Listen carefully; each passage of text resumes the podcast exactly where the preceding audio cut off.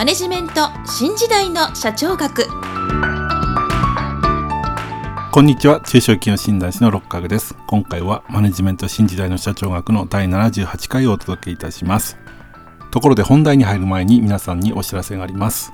前回までこの番組のテキストとして使ってきました私の著書図解でわかる経営の基本一番最初に読む本が増刷となり第9冊となりました。これも皆さんのご支援の賜物と感謝申し上げます。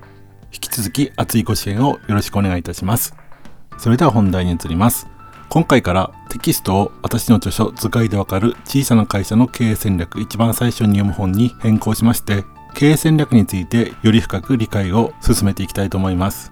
そして今回のテーマは経営戦略の役割です。もし私の著書図解でわかる小さな会社の経営戦略一番最初に読む本をお持ちの方は14ページ第1章第1節なぜ経営戦略が必要なのかをご参照ください。それでは本題に移ります。今回のテーマである経営戦略なんですけれども、これは経営と戦略という2つの言葉が合わさってできた言葉ですが、当然経営のために必要となる戦略という意味です。そして経営についてなんですが、これは前回までのテキストとして使用してきた図解でわかる経営の基本一番最初に読む本で書かれている通り、会社の事業を成功させようとする働きかけのことです。では戦略とはどういうことかというとこれは軍事用語で大事戦によると戦争に勝つための総合的長期的な計略のことを言います。したがってこれを会社経営に当てはめて言い換えると会社の事業を成功させるために必要な計略ということになります。そして近年ではここで改めて述べるまでもなく経営戦略が重視されてきています。なぜかというとそれは経営環境が年々複雑化してきたからと言えます。かつては製品を作ればすぐに売れるという時代がありました。これは生産志向の時代と言います。しかしその後製品が大量に生産されるようになってくると従来のようにすぐに製品は売れなくなってきたのでより良い製品を作ろうという考え方で製品が生産されるようになりました。これを製品志向と言います。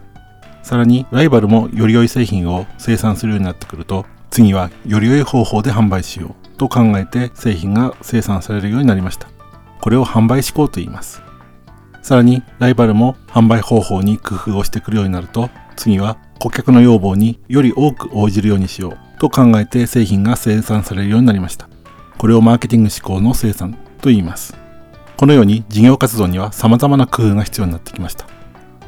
そこでその工夫として経営戦略が編み出されるようになってきたということです。